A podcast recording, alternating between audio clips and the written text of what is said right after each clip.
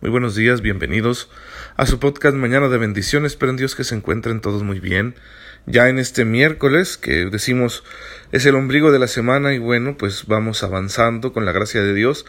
Hay que seguirle insistiendo al Señor en la oración que nos dé los dones precisos necesarios para cada momento de nuestra vida, de forma que podamos realizar nuestras actividades, no solo hacerlas bien y con tranquilidad, sino santificarnos a través de ellas.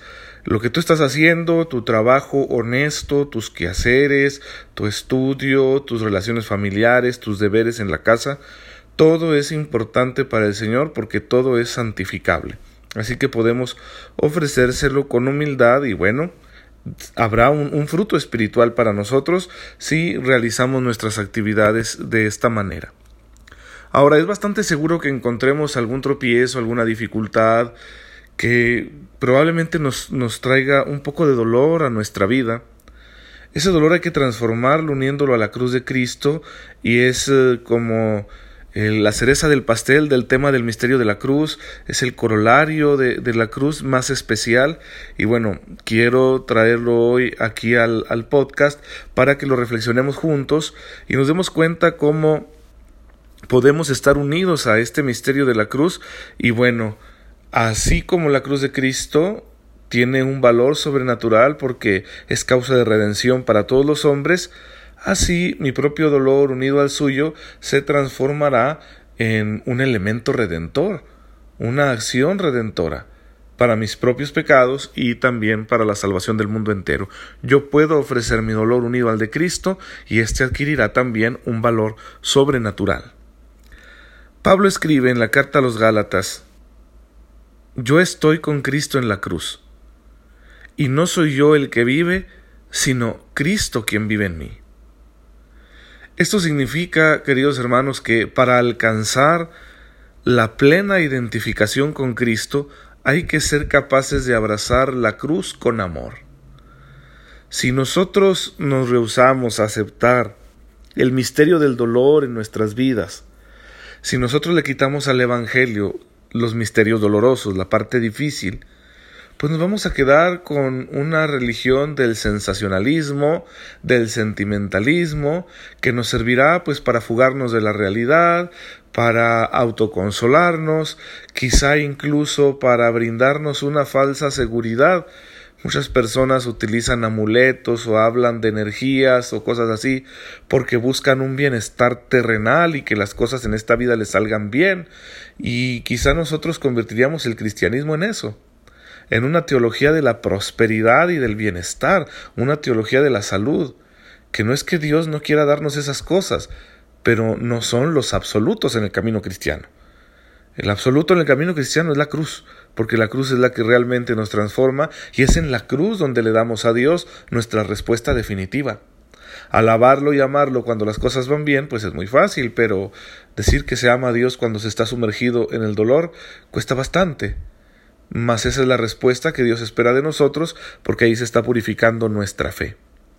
Entonces, si queremos seguir a Jesús, estamos llamados a tomar la cruz, como él nos lo plantea y nos lo recuerda el Evangelio de San Mateo en el capítulo 16, versículo 24.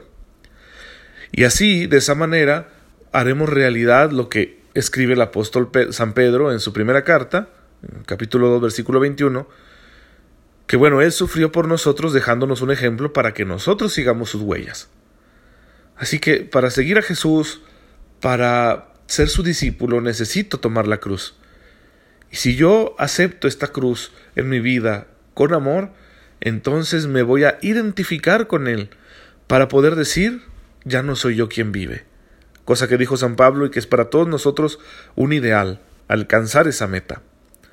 Ahora bien, San Pablo propone una idea complementaria muy interesante, porque dice, completo en mi carne lo que falta a la pasión de Cristo, por su cuerpo que es la Iglesia Colosenses 1:24.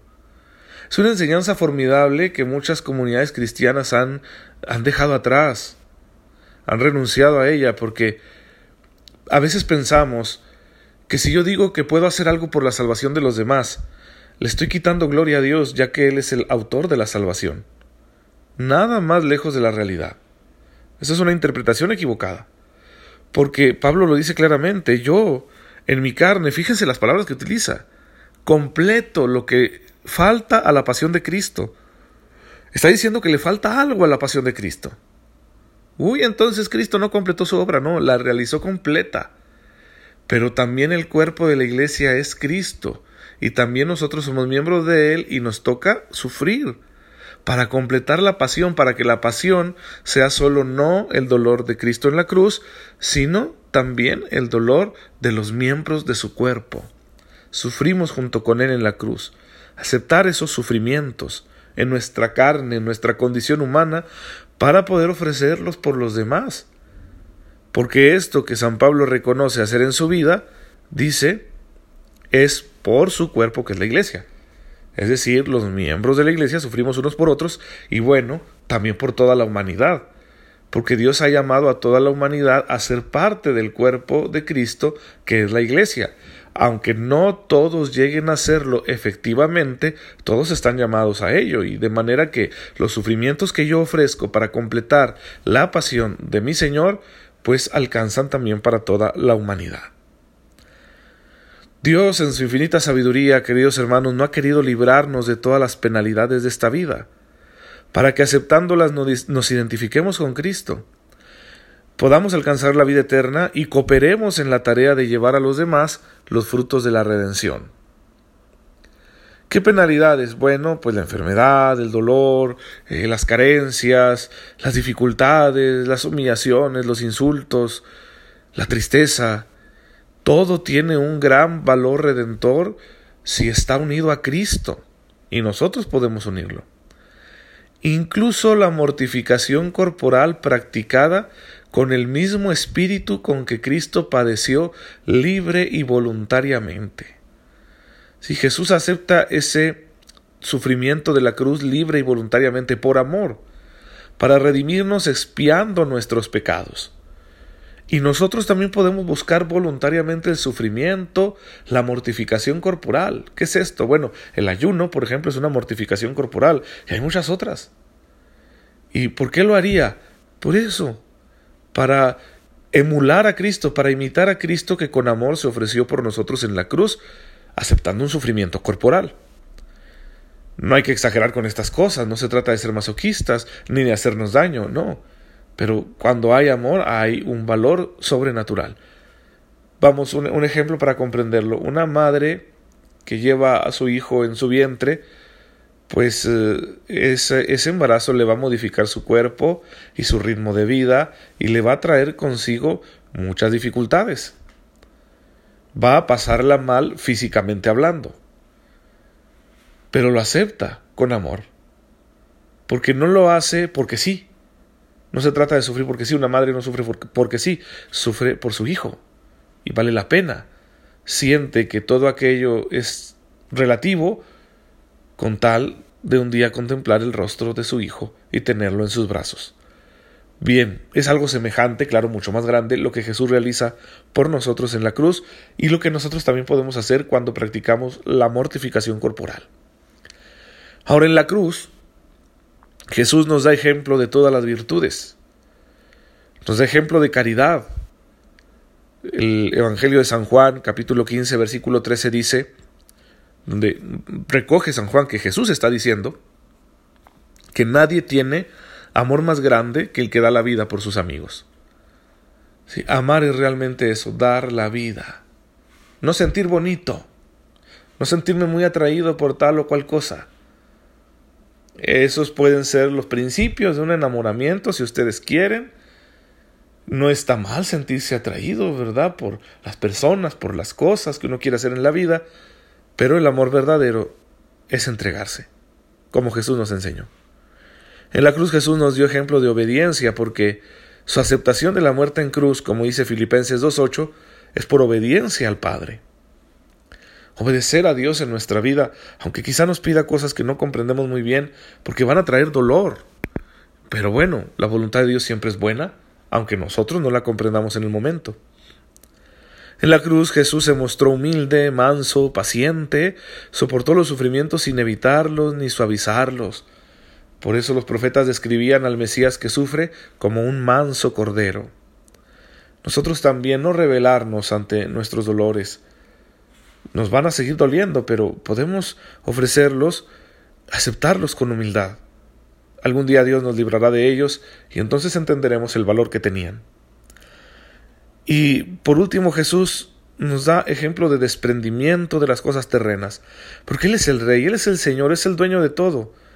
Y sin embargo en la cruz aparece desnudo, burlado, humillado, escupido, azotado, coronado de espinas por amor. Bien, ha despreciado las cosas de este mundo. No se ha aferrado a la felicidad que ofrece este mundo. ¿Por qué? Porque esa felicidad es relativa. Lo que importa es hacer la, hacer la voluntad del Padre, aunque ésta duela, es la única forma de asegurar la verdadera felicidad. Y por último mencionar, como nos recuerda el Catecismo de la Iglesia Católica en el número 618, que el Señor ha querido asociar a su madre más íntimamente que a nadie con el misterio de su sufrimiento redentor. Cumplimiento de aquella profecía ¿no? del anciano Simeón, cuando presentan María y José a Jesús en el templo, eh, Simeón se pone muy contento y dice, Señor, ya me puedo morir, ya había tu Salvador, y les dice unas palabras a María sobre el niño y sobre ella, ¿no? Una espada te atravesará el alma. La Virgen María está asociada al misterio de la cruz. Es la madre y va a estar ahí consolando a su hijo. Ella nos enseñará con su ejemplo y su intercesión a estar junto a la cruz de su hijo, estar como ella estuvo, con entereza, dejando que se nos rompa el corazón, pero sabiendo que Dios tiene todo el poder para restaurarnos en la vida y la felicidad. Bien hermanos, pues espero que hayan disfrutado estos episodios acerca del misterio de la cruz. Vamos a cerrar este capítulo para iniciar uno nuevo y empezar a hablar de otro de los artículos de la fe recogidos por el credo en los siguientes episodios. Mediten esta enseñanza que les ofrezco con humildad, quizá les pueda servir para que integren mejor el dolor en su vida, las pruebas, y sean capaces de ofrecerlas al Señor y entonces experimentar el valor redentor, salvífico que tienen nuestros propios dolores, nuestras propias dificultades y caídas, y que comprendiendo el poder de la cruz, al cual podemos acceder en todas las acciones que la Iglesia nos ofrece, especialmente en los sacramentos, en la Eucaristía, pues seamos capaces de dejar que ese poder de la cruz transforme nuestra vida y nos haga mejores, saque la mejor versión de nosotros mismos, la que Dios quiere ver actuando en esta vida, en este mundo, para que seamos agentes de cambio, seamos factores de transformación para bien en medio de la sociedad humana que sufre tanto. Y bueno, pues eh, eh, recordarles que tenemos una misión en la vida que nadie más va a realizar por nosotros y que en ocasiones se nos hace muy pesada y queremos pues aventar la toalla, rendirnos. Sí, es lógico que nos planteemos eso porque las cosas no salen como uno quiere y empiezas a dudar de si serás capaz de llevar a cabo esa tarea. Y claro que hay cambios a veces porque el Señor nos los va pidiendo a través de las circunstancias, a través de su palabra, pero recordar que siempre seremos capaces de cumplir con esta misión porque contamos con la gracia de Dios. No desprecien la gracia de Dios sintiendo que no es posible cumplir con los mandamientos, sintiendo que no es posible llevar a cabo el Evangelio. Claro que nos sentimos muy pequeños ante las altas exigencias del Evangelio, pero la gracia de Dios está con nosotros. Cristo ha muerto en la cruz para que esa gracia esté a nuestro alcance y nosotros con ella podamos vivir el Evangelio en plenitud, así llevar una vida santa que ya Dios se encargará de recompensar cuando estemos en el reino de los cielos. Vamos a darle gracias a Dios en esta mañana. Señor, te bendecimos, porque nos has permitido llegar hasta este día. Concédenos confiar siempre en la bondad de tu voluntad, para que aceptando la cruz en nuestra vida, como tu Hijo lo hizo en la suya, seamos capaces también de experimentar su poder redentor, y así transformados por ella, te ofrezcamos una vida santa, que es lo que tú mereces, Padre amoroso. Te pedimos esto por Jesucristo, tu Hijo, nuestro Señor. Amén. El Señor esté con ustedes. La bendición de Dios Todopoderoso, Padre, Hijo y Espíritu Santo, descienda sobre ustedes y les acompañe siempre. Nos vemos mañana si Dios lo permite. Gracias por dejarme llegar a sus oídos y a sus corazones.